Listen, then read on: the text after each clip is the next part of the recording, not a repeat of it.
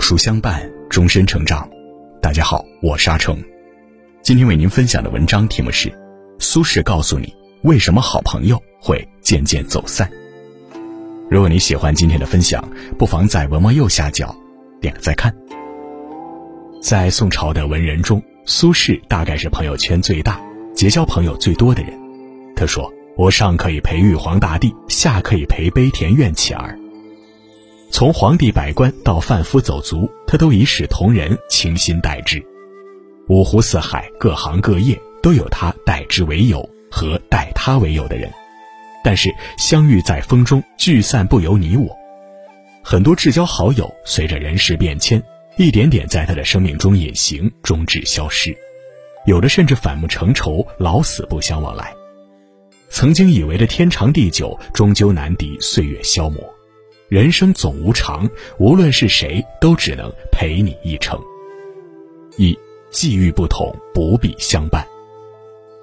鲁迅曾写过一篇小说《故乡》，记录自己小时候的玩伴闰土。两个人年纪相仿，闰土管他叫迅哥，带他雪地捕鸟、海边拾贝、看跳鱼儿。三十年后再次重逢，鲁迅本以为可以重温旧日美好，可闰土却张口叫了一句“老爷”。一层厚厚的障壁，隔在两人之间，再也找不回当年的友谊。岁月在变迁，我们都在变化。曾经的朋友，曾经的友情，也会一点点模糊掉。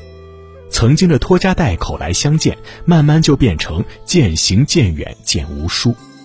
苏轼和沈括也是这样，两人本来是翰林院的同事，平时一起上班，谈论诗文，在青年时期有着很不错的感情。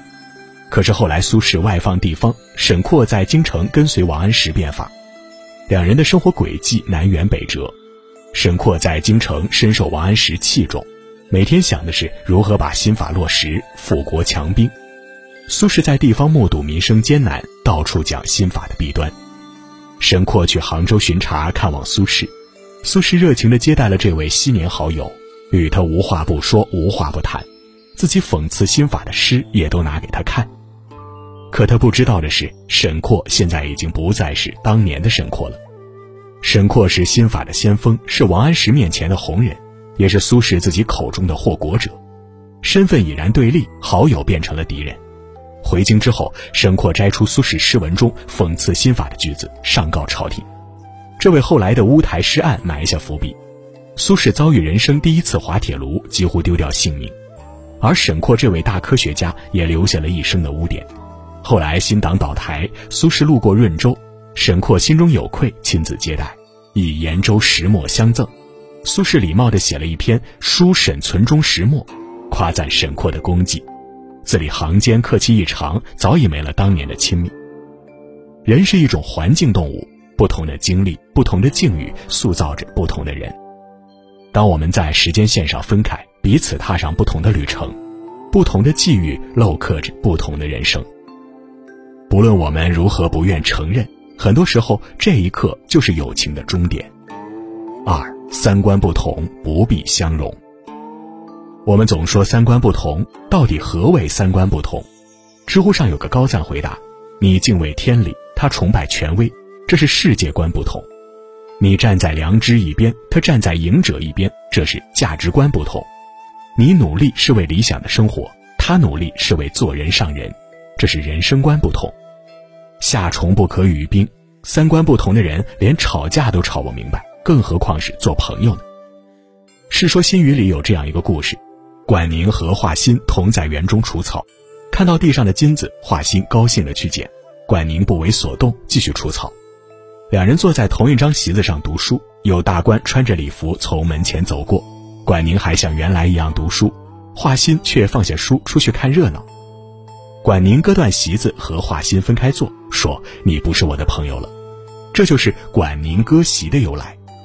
志同为朋，道合为友，三观契合的人才能成为朋友。一旦三观产生差异，再也无法相容。苏轼和张敦在青年时期是非常要好的朋友，两个人一起游山玩水，吟诗作对。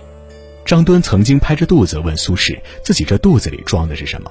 苏轼说：“都是谋反的事儿。”言笑无忌，其乐融融。然而时移世迁，两个曾经的知己，终究因为三观不合分道扬镳。在苏轼眼里，新党旧党都有可取之处，政见不同是君子之争，不涉私交。而且他生性淡泊，对官位也没有那么大的热心。张敦不然，为了权位玩弄权术，拉帮结派，相互攻讦，朝廷被弄得乌烟瘴气。苏轼无法接受，与弟弟苏辙一起把张敦逐出朝堂。后来旧党倒台，张敦得势，登上宰相宝座。第一件事就是找苏轼寻仇，一次次贬谪，从英州到惠州，再到儋州，诚心要把这位老友赶尽杀绝。几十年的友谊就这样烟消云散。古人说：“海内存知己，天涯若比邻。”如果彼此之间相互理解，三观契合，哪怕是相隔千里，也不会有那么大疏离感。真正的距离从来都不是物理距离，而是人与人之间的三观与心性。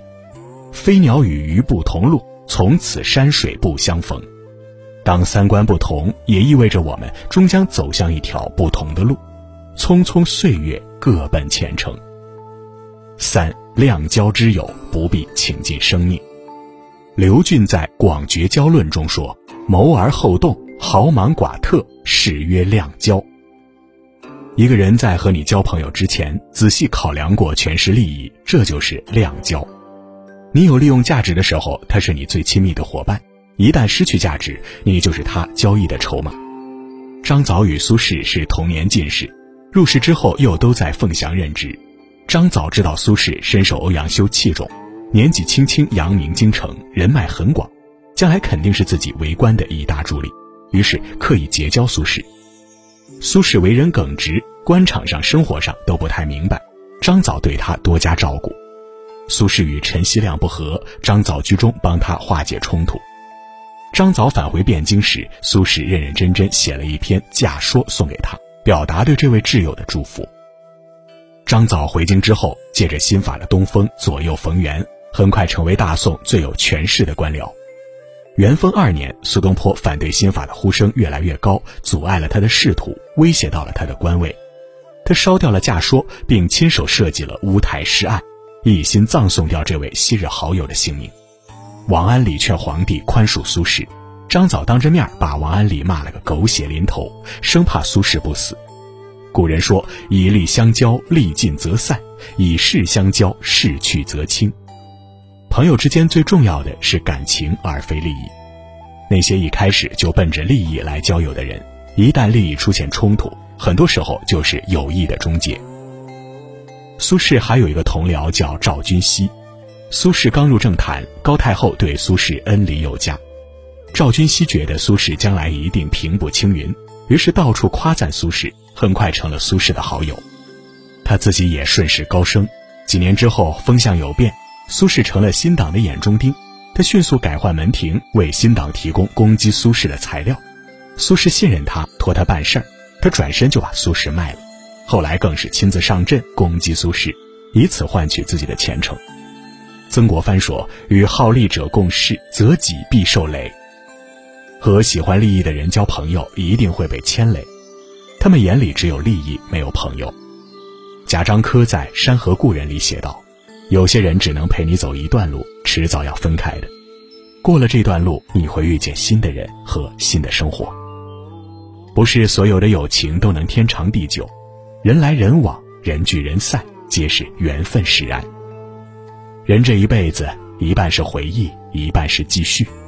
如果注定要走散，不如心怀感恩，不负不欠。